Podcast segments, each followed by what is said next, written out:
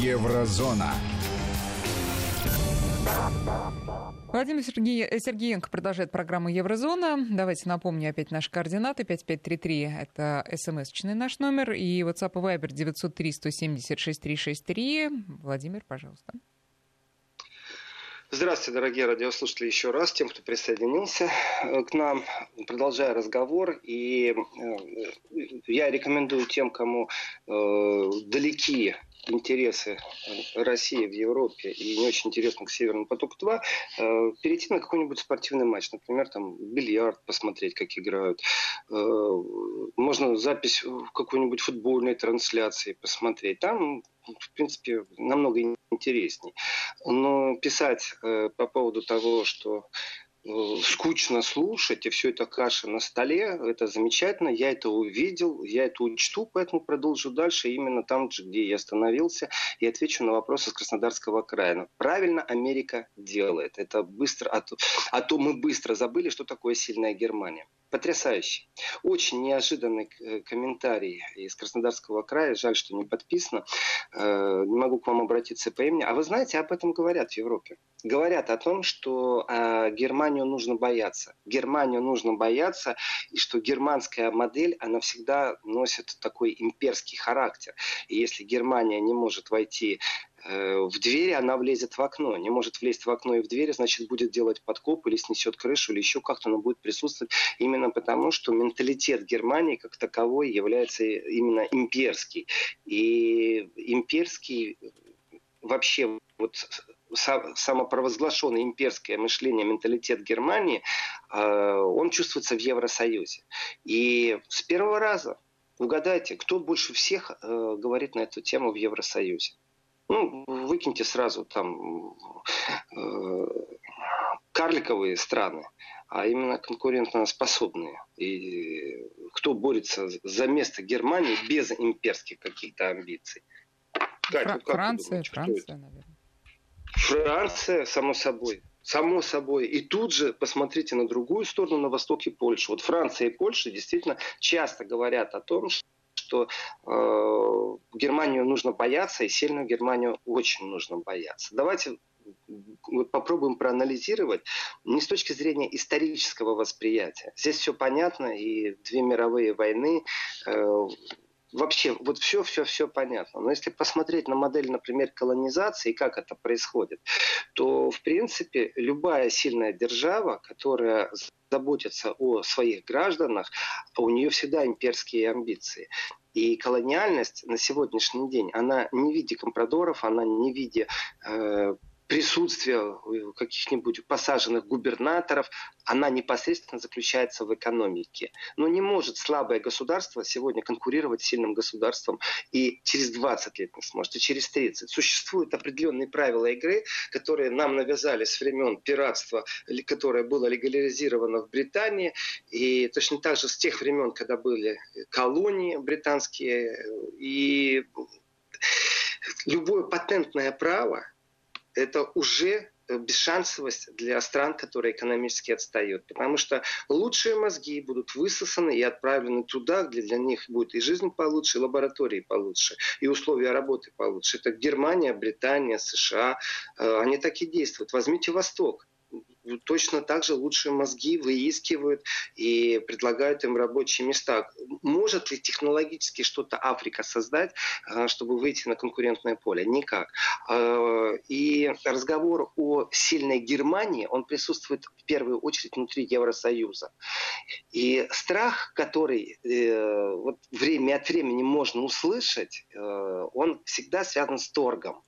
Э, Германия сильная, да, пусть еще больше денег дает. Но вы же говорите э, о какой-то солидарности в Евросоюзе. Вы говорите о стандартах.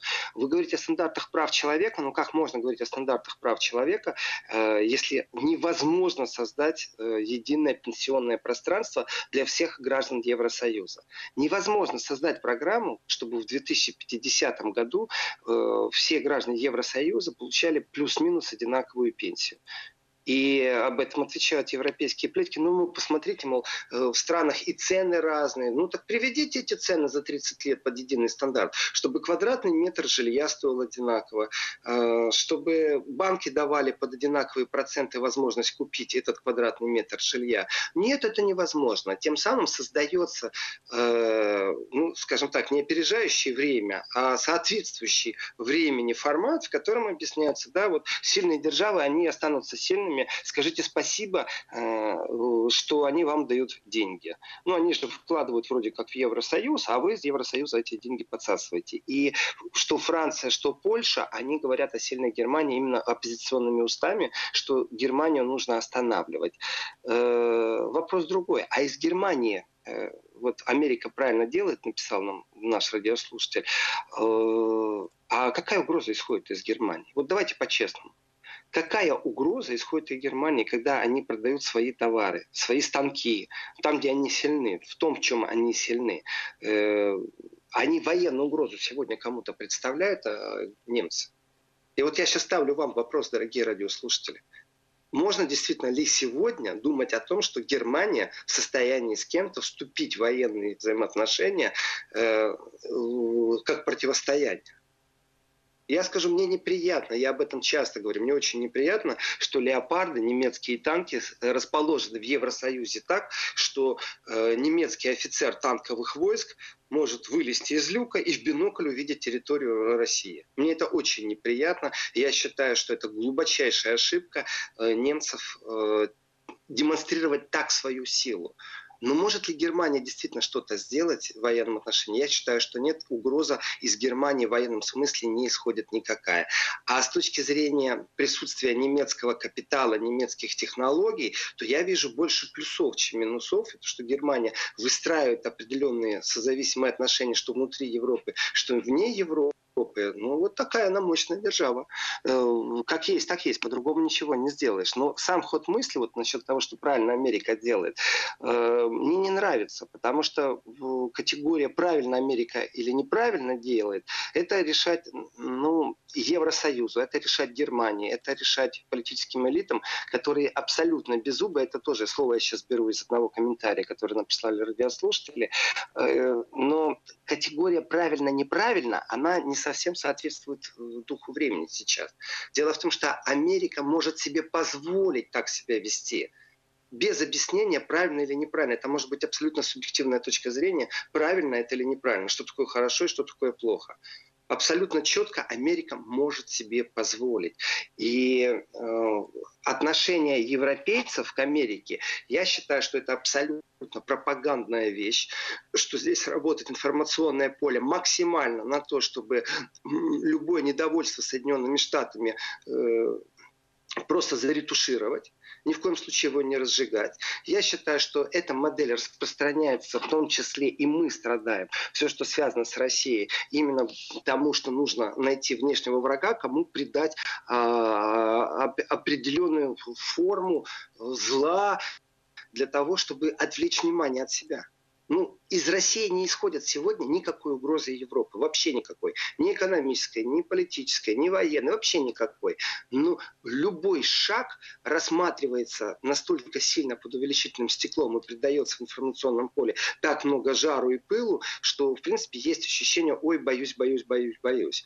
И я считаю, что это абсолютно сознательный маневр, в том числе подконтролируемый э, через э, проамериканских, э, я даже так вам скажу, вот это понятие объективная журналистика, это какой-то в Европе это миф, это просто миф.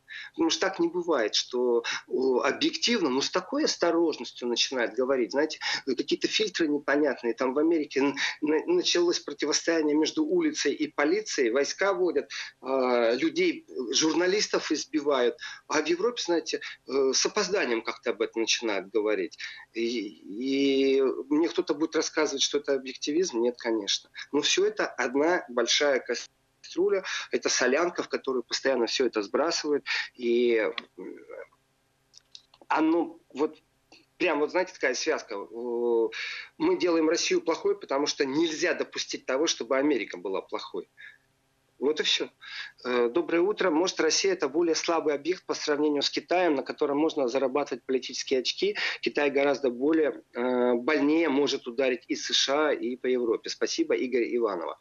Или Иванова, не знаю, как правильно. Игорь, может быть. Вы знаете, а может быть, действительно Россия с точки зрения э, как объекта э, слабее, чем Китай. Но только если вы посмотрите на санкции, которые и на риторику Помпео, который э, стал говорить о Китае в последнее время, то по отношению к Китаю они тоже себе позволяют. Еще раз, моя формула говорит о том, что не хорошо или плохо действует Америка, а что она может себе так позволить.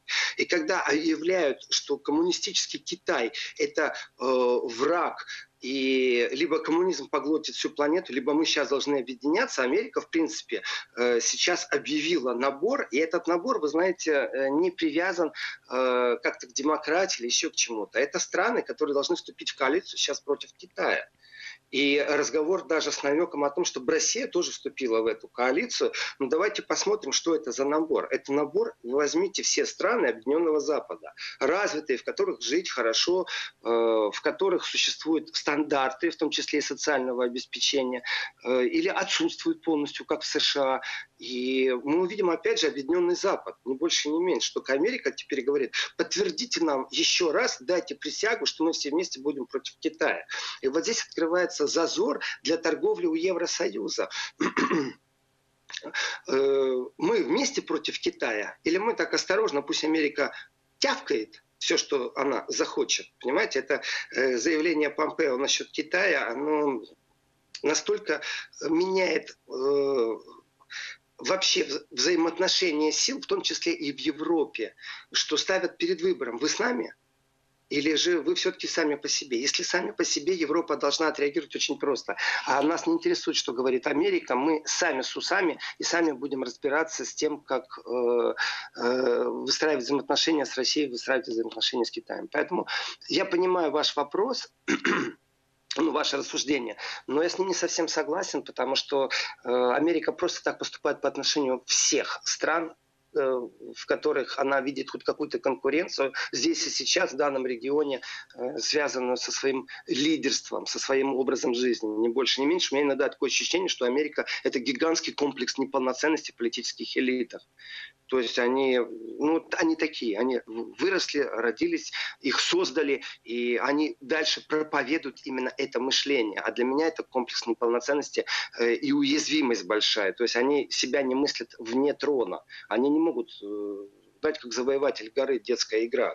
Когда э, взбираешься на горы, нужно там продержаться как можно дольше, всех растолкать. Они даже в голове у себя не могут предположить, что формирование Евросоюза, например, может конкурировать экономически с ними. И как только они это предположили, они стали мочить в прямом смысле слова именно Евросоюз. И с энергетической точки зрения, и санкционной войны. Но опять же, э, СМИ как работают? Ну, как можно меньше против Америки. А вот как раз э, про это что... вопрос из Москвы. Э, мелькает ли в европейской прессе требование к США соблюдать права человека при разгоне демонстрации? Ну, то есть, а, есть ли хотя бы элемент какой-то информационный, ну, это не война, конечно, ну, таких вот уколов? Вы знаете, дорогие радиослушатели, спасибо. Э, и э, зачастую у меня такое ощущение, что мы вместе э, создаем информационную повестку. Вот вопрос, вы говорите, а мелькают ли?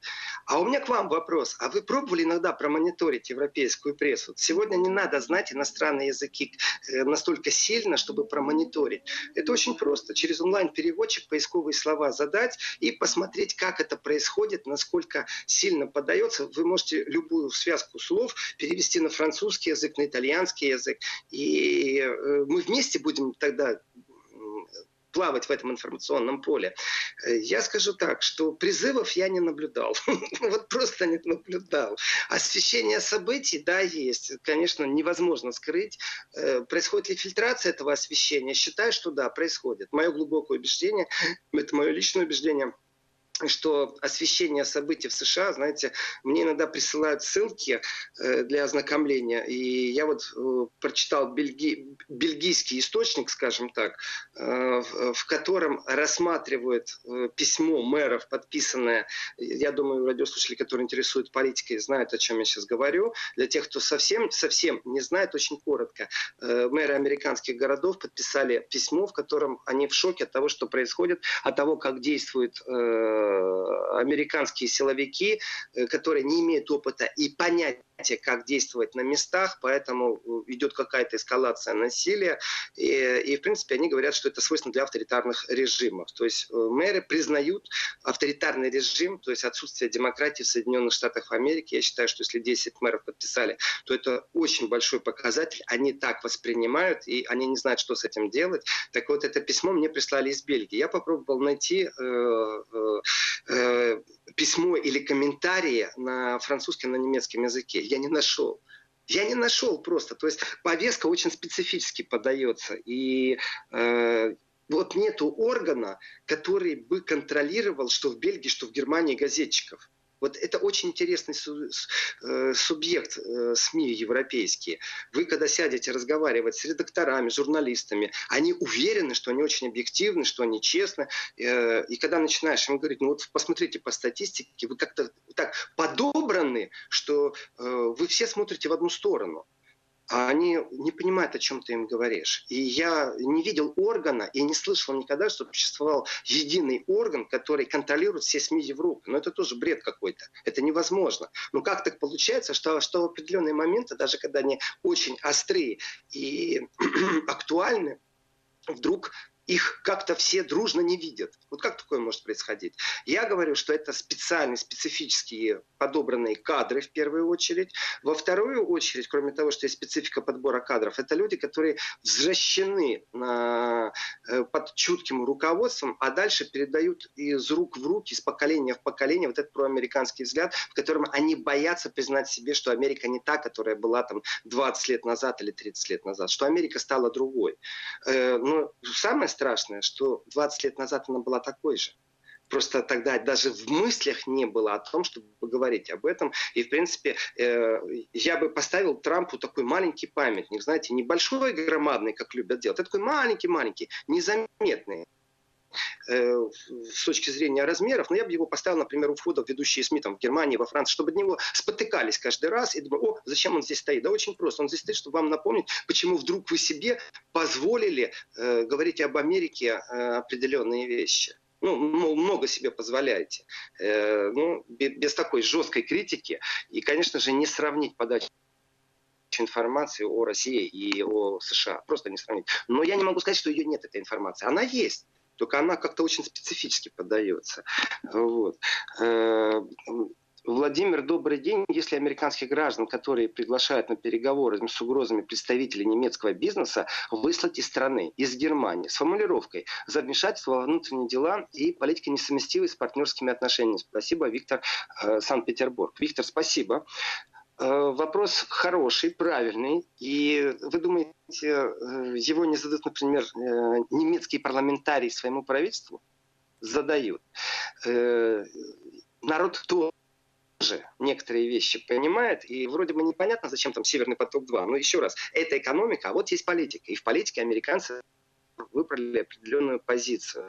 И как, как жить с этой позиции? А давайте действительно их вышлем. Абсолютно правильно. Давайте вышлем. То есть когда американское посольство приглашает к себе на разговоры, и это является наезд, это рэкетерство, это бандитство, это мафия, это, в принципе, статья уголовная, в принципе, то почему бы э, просто символически не выслать двух американских послов за вмешательство, за то, что они давят на бизнес? Э, для этого нужно иметь знаете, я не постесняюсь, я скажу, яйца нужно иметь. Так вот, у Министерства иностранных дел Германии их нет просто. Они беззубые в этом отношении. Там я видел в ленте э, вопрос, где беззубость и бесхребетность э, берется, ну, является ли это фактором присутствия в Германии? Ну, в отношении внешней политики я считаю, что да. В некоторых местах нужно действовать жестче. Но вы представляете, что произойдет, если Германия вышлет э, американских представителей посольства? Э, еще один вопрос. В ленте я его видел, но я э, не запомнил, э, где он ну, сообщений достаточно, э, по поводу того, может ли это как-то быть канцлер Актаби.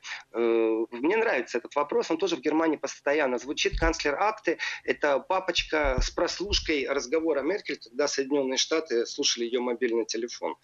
Ну, этот фактор, вы знаете, это Меркель говорит о том, что она страницу перевернула, и они разобрались с этим вопросом. А поверьте мне, вот сейчас вот э, открою свою телефонную книгу,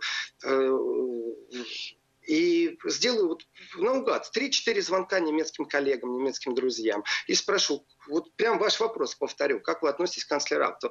И я думаю, большинство будет мне говорить, ну да, с этим нужно считаться, что это так. Это Меркель думает, что э, все забыли. Э, ну, в народе очень часто говорят, что Меркель имеет на крючке. Э, может ли это ее сдерживать в отношении Америки каким-то поступком? Э, ну, тогда нужно дождаться очень просто, пока Меркель уйдет в отставку, и нам не так долго ждать осталось. Э, и тогда будет не Меркель, и мы увидим, это модель именно немецкого государства, и и политических элит, которые по-другому не умеют ни мыслить, ни существовать. Или это было привязано непосредственно к Меркель. То есть в настоящем времени я не могу вам ответить, что да, вы знаете, шанс есть. Я не знаю просто. Я просто этого не знаю. Э, то, что Меркель прослушивали, факт. А вот что они могли там такое наслушать, чтобы ее на крючок подхватить, я даже придумать не могу. Злые языки, конечно же, подтверждают, что этот факт присутствует, э, но это злые языки. А вот модель мы можем сравнить только по факту, если э, если политика Германии изменится. Но Германия вряд ли рискнет пойти на такой демарш в отношении США с точки зрения э, одной державы. В принципе, последнее время ярко выражено, что Германия э, максимально прячется за плечами Евросоюза в американско-германских отношениях. Э, были предложения в Германии собрать группу политиков, отправить на самолете в США, пусть они разъясняют там конгрессменам, в чем они не правы. Если это не поможет, э, то тогда уже начинать действовать на своей территории открыто. Мол, есть подозрение, что американские конгрессмены прям не знают, что делают американские посольства в Германии. Ну, идея наивная, я считаю, потому что прекрасно все все знают. Есть сенаторы, есть конгрессмены, которые не просто интересуются, а которые открыто об этом постоянно говорят, и это не может быть какая-то закрытая тема. Поэтому собрать политиков, я считаю, это последний зов, и это э, самого себя поставить э, в ситуацию, когда, назвавшись груздем, придется лезть в кузов. То есть перед тем, как вводить санкции, мол, мы вам даем последний шанс. Вышлем вам э, политический десант, который будет разговаривать с вашими э, конгрессменами. Э, вот, я нашел этот вопрос. Вы, Владимир, видите, вы видите взаимосвязь между стремлением европейцев к толерантности и бесхребетностью европейцев в политике? Да, вижу. Абсолютно вижу эту взаимосвязь между стремлением к толерантности и бесхребетностью. Потому что эта э, толерантность, она тоже, кстати, односторонняя иногда бывает. Но бесхребетность и толерантность в данном случае это одно и то же. Это абсолютно равновеликие смысловые нагрузки. И э, ведь понятие европейцы, вот опять же, возьмите поляков, это они не стремятся к этой толерантности, им ее навязывают. Они как раз пробуют от нее ограничиться. Владимир, И сейчас мы поляки... должны прерваться на новости. Еврозона.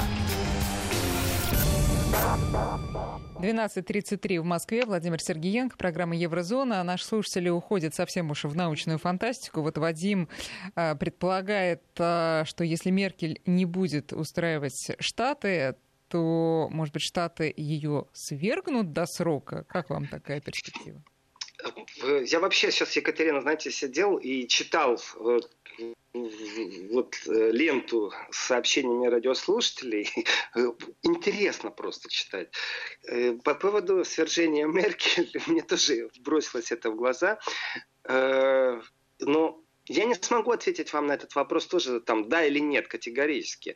Э, у меня такое ощущение, что иногда где-то прячется большой-большой конспиролог, и только благодаря его каким-то конспирологическим идеям можно объяснить происходящее на этой планете или в некоторых странах. То есть без теории заговора иногда просто невозможно обойтись.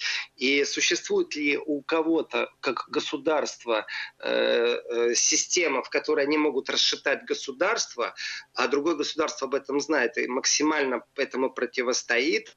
если эта технология настолько э, сильна и проста ну, для этих вот государств, для этих органов, я не знаю, э, и может ли ее применить государство против вроде бы партнерского государства.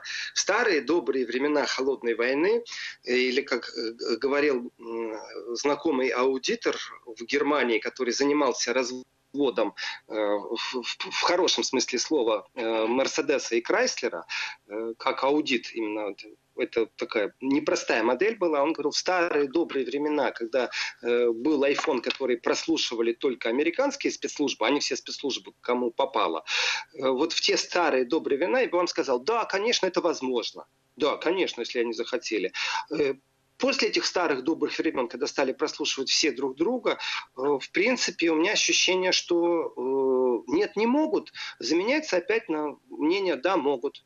Вы знаете, то, как происходили протесты во Франции, и в этот же момент в Германии полная тишина, никаких протестов не было. И, кстати, э, СМИ подсвечивало тоже очень специфическое. Знаете, там три демонстранта в России подсвечиваются так, как будто это тысячи. А во Франции там разнесли Шан-Зализе, главную шопинг-улицу Парижа. Э, ну да, так с задержкой и, как всегда, так знаете, безэмоционально, но чтобы не нервничали, мол, что у французов э, происходит. Но в этот же момент включились и определенные технологии, когда вдруг э, ну, как по, тоже по какому-то сговору, очень странно, профсоюзы стали выигрывать в торгах с целыми отраслями, и произошло увеличение там, выплат там, где-то на 6%, где-то на 4%, где-то на 1,5%. Вроде как профсоюзы не стали выводить на улице никого.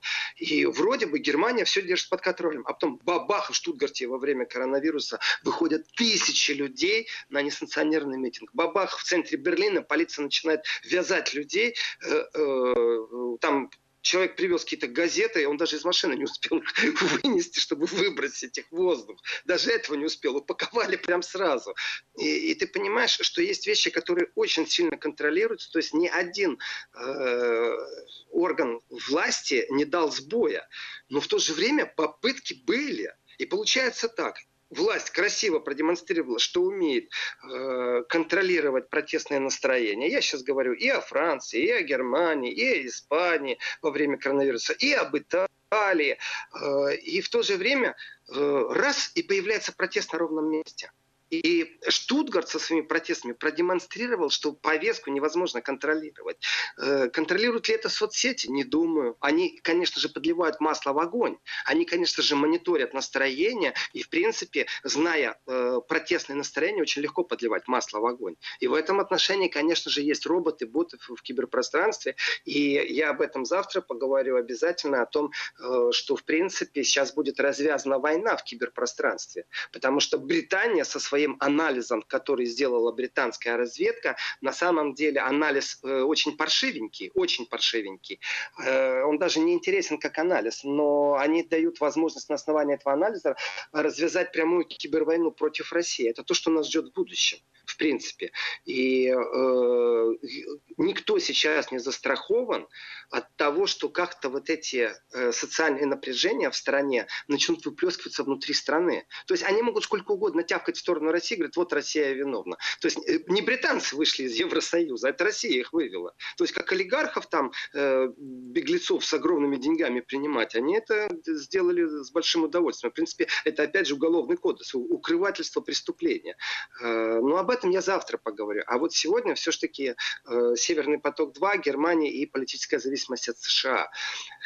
И Насчет... Вот э, Сергей э, из Нюрнберга спрашивает, э, может быть, ну, тут не совсем понятно. Он написал, страх базируется на том, что Германия способна в короткий срок нарастить свою военную мощь, но не страх, а вот эти вот э, атака, да, экономическая страны Штатов. Как вы думаете, есть тут военная составляющая? Тут еще один вопрос был, Катя, спасибо, что вы обратили внимание. Тут еще один вопрос был по поводу того, что неоколонизм германский э, заключается именно в, в мощи и в экономике, в германской экономике. Я с вами здесь соглашусь насчет того, что неоколонизм со стороны Германии присутствует э, именно в экономической мощи. И там, например, в модели немецкой топ-менеджеров обучают на территории Германии, их знакомят так, чтобы они общались на немецком языке с теми, с кем они познакомились. И кажется ерунда, когда шеф-повар из Германии приехал в Арабские Эмираты. Э, нет, не ерунда на самом-то деле. Не ерунда. И точно, точно так же, как и главный метрдотель, э, который контролирует одну из самых крутых гостиниц из Германии, в Германии обучался. Не ерунда. У немцев не только угроза является в виде их экономической экспансии, у немцев еще существует модель подготовки управленческих кадров, которую немцы не очень любят раскрывать и говорить, как они это делают. Э, но они тоже являются профессионалом. Но ну, давайте отнесемся э, к немецкой угрозе со стороны реальности. Э, да, немцы в состоянии, если захотят, наращить свою военную мощь в течение там, пару лет. Да, это сегодня, точнее вчера при Урсуле фон де Лейн, которая бездарный министр обороны Германии была, абсолютно бездарнейшей. И, и слава богу, и слава богу, и ушла э, Европейский Союз, как главный еврокомиссар работает. То есть бездарный министр обороны возглавляет э, Евросоюз, как главный комиссар.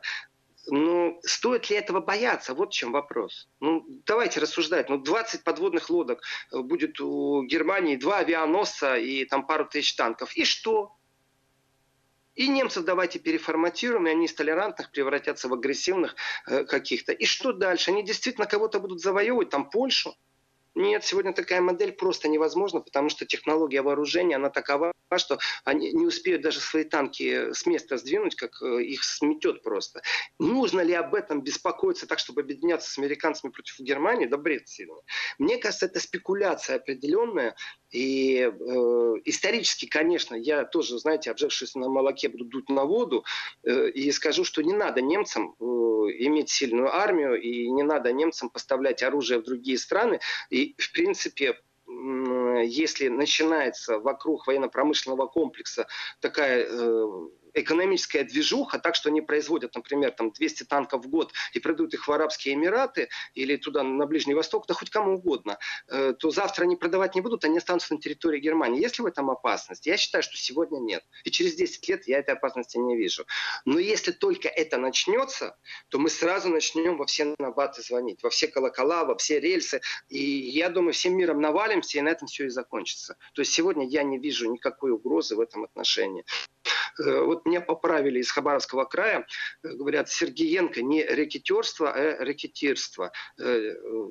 Э, спасибо, это очень важная поправка, вместо И э, буква И. Э, вы знаете, у меня книжка вышла в 2004 году, и я там подробно описывал, почему правильно говорить рекетирство. Слово рекетирство, оно навязано внешними условиями, и такую длинную дискуссию страниц на 5 развел, у меня два героя разговаривало. Но меня всегда умиляет в этом отношении другое. То есть мы говорим о США как о бандитском государстве, о бандитском формировании, которое навязывает свою модель, но главное, чтобы это было произнесено с буквой И, а не Е. Я в восторге от этого комментария из Хабаровского края. Э, я вижу сравнительную характеристику по Украине и Германии в вопросах.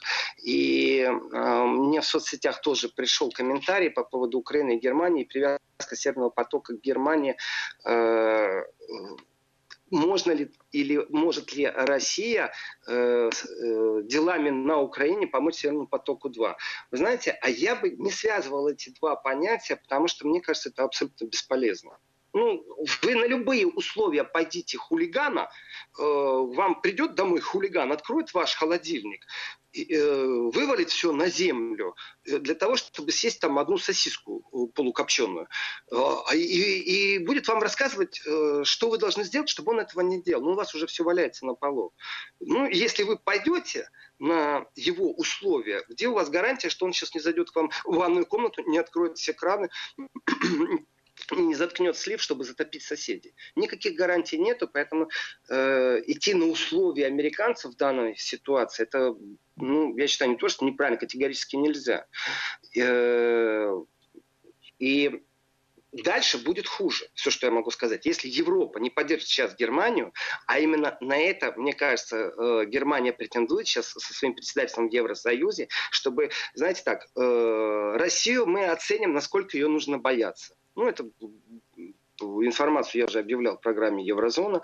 Э, это анонсировал министр обороны Германии, но в европейском формате, что все угрозы, исходящие из России, будут оценены. А как насчет того, чтобы министр экономики все угрозы, исходящие из Америки, э, попробовал бы оценить?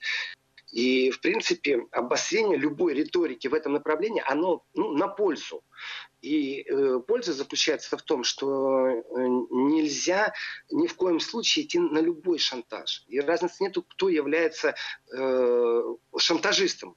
Представьте себе, что это не Америка, а Китай. Точно так же нельзя не идти на этот шантаж. Но Китай-то не шантажирует никого. Это именно Америка э, шантажирует. У меня два вопроса по поводу скандала, связанного с Бундесвером э, и что там творится.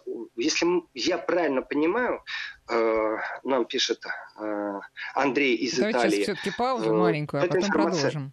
Давай. Вести ФМ. Да, пожалуйста, Владимир. Андрей из Италии и Ирина из Москвы спрашивают, э, в принципе, о Бундесвере, э, о том связанный скандал.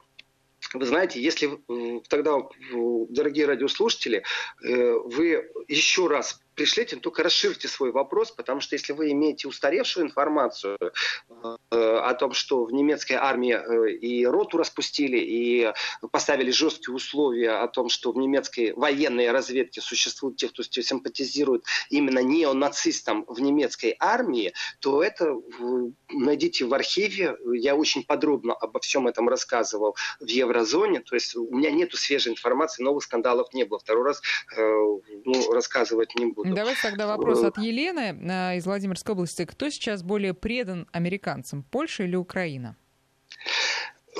Хороший вопрос. Кто больше предан? А я не вижу вообще разницы. Они одинаково преданы. И разница только в том, что все-таки Польша является э, в Евросоюзе страной. То есть Украина-то не, никак не влияет на повестку Евросоюза, а Польша влияет.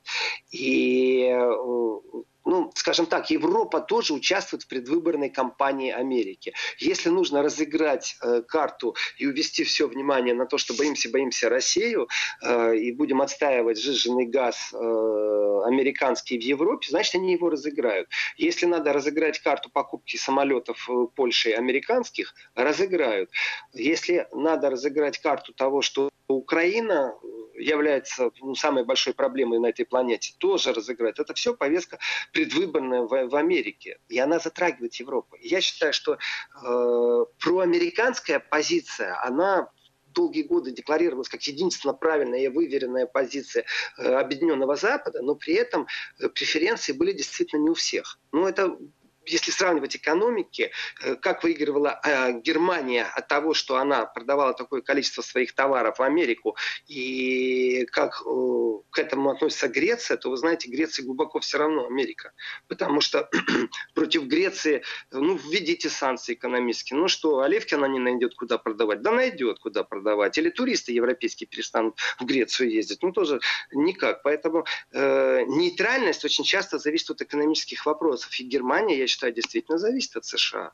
Вот эту независимость выстраивать нужно как э, евросоюзную. И к этому и Германия подводит сейчас Евросоюз. И основной упор председательства Германии в Евросоюзе – это сделать очень изящно и красиво, э, провести германские интересы, но провести это как европейскую повестку. И, ну, вы знаете, э, тогда можно говорить и о том, что э, Меркель уйдет на пенсию, в принципе, с таким э, ну, успешным проектом. То есть выстраивание э, мощи Германии э, через Евросоюз. А напомните, Владимир, Это когда она уйдет на пенсию? А я не помню. Через два года с половиной, мне а, кажется. Но а, где гарантии того, что дальше отношения между Германией и США будут ну, столь же ну как сказать, ну, э, со стороны Германии не столь податливыми, да, вот как сейчас они, ну, не столь уж податливы, так и будет продолжаться такая более-менее а, такая линия четкая, или все-таки прогнуться? Вы знаете, Катя, я жду э, с дня на день, э, действительно, вот я произнес эту фразу, я второй раз ее скажу, чтобы она резанула уши нашим немецким коллегам, которые все слушают, все записывают, что у немецкого МИДа нет яиц. Э, потому что я жду с дня на день заявление, которое должно отрезвить американцев. Потому что Европа, вмешиваясь в американские выборы, это не может сделать на территории Америки. Она может это сделать только на территории Европы. И один из козырей называется это «Мы теряем наших союзников союзников в Европе. Зачем нужно создавать новых союзников в виде Польши, как игрока, который противостоит французско-германской связке в Евросоюзе, э, в виде Польши и в виде там проамериканской стороны, э, при этом теряя Германию и теряя Францию? Вот зачем это нужно делать? И тогда Европа на своей территории э, вступит в предвыборную борьбу Америки, потому что у оппонентов Трампа появится именно этот вопрос. Зачем ты разрушаешь наши союзнические связи? Зачем ты создаешь прецеденты, в которых э, мы потеряем наших самых надежных, в том числе и экономических партнеров? И вопрос, вот я видел от нашего радиослушателя по поводу, э, э, может ли Германия выйти? Может, теоретически может, практически при Меркель это невозможно. Э, э, и последующий после Меркель канцлер не будет предпринимать никаких шагов. И нету сегодня силы в Германии, которая бы заявила о том, что она э, хотела бы выйти из Евросоюза. Единственная сила – это политическая, это альтернатива для Германии, которая сказала, что она присматривается к Евросоюзу, и в случае, если Евросоюз себя не модифицирует, не изменится, тогда они задумаются о том, в каком виде оставаться в отношениях с Евросоюзом. То есть даже э, альтернатива для Германии не позволила себе э, заикнуться о выходе из Евросоюза. То есть они пока присматриваются. И это вопрос очень такой, знаете, серьезный. Э, это на том же уровне можно рассуждать, может ли Бавария выйти из состава Германии, Федеративной Республики. Теоретически, да. А практически это э, нереально. Поэтому сейчас нужно концентрироваться, вот знаете, на подыгровке определенным э, интересам в Европе, э, не национально-консервативным, как э, представитель такой ярко выраженный, это, конечно же, канцлер Австрии, э, абсолютно консервативный и абсолютно э, традиционно европейский. И его не обвинишь в излишнем толерантстве, э, толерантности, его не обвинишь в том, что он заигрывает с кем-то. Он отстаивает суверенные интересы Австрии последовательно и везде. Но э, при этом какая у него реальная сила?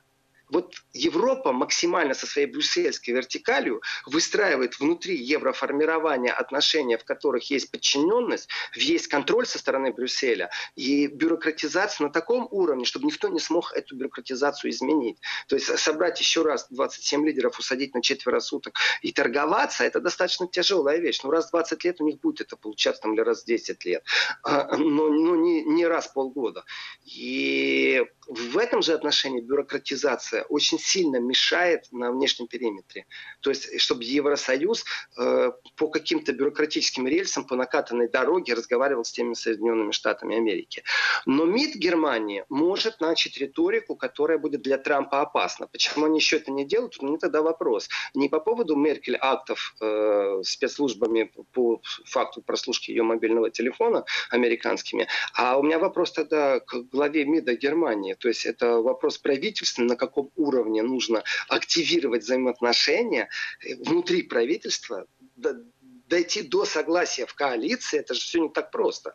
Потому что э, Министерство иностранных дел Германии находится в зависимости от э, другой партии, чем Меркель. То есть у них и политически они смотрят на эти разные аспекты именно по-разному.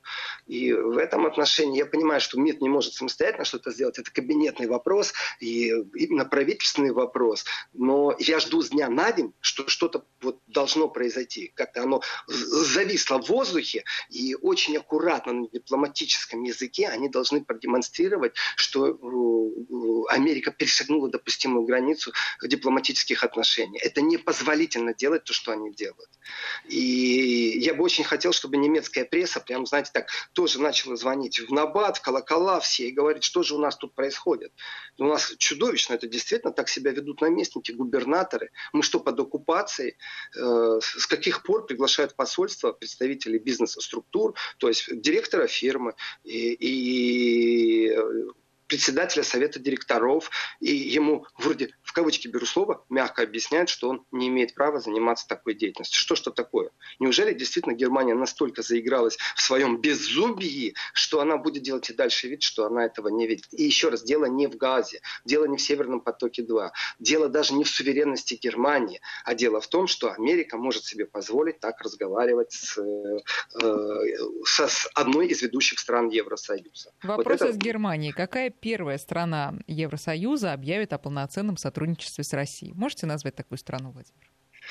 Вы знаете, очень часто э, нет, конечно, не могу, потому что Евросоюз выстраивает четкую позицию, что мы вместе и в едином э, внешнедипломатическом э, восприятии мира.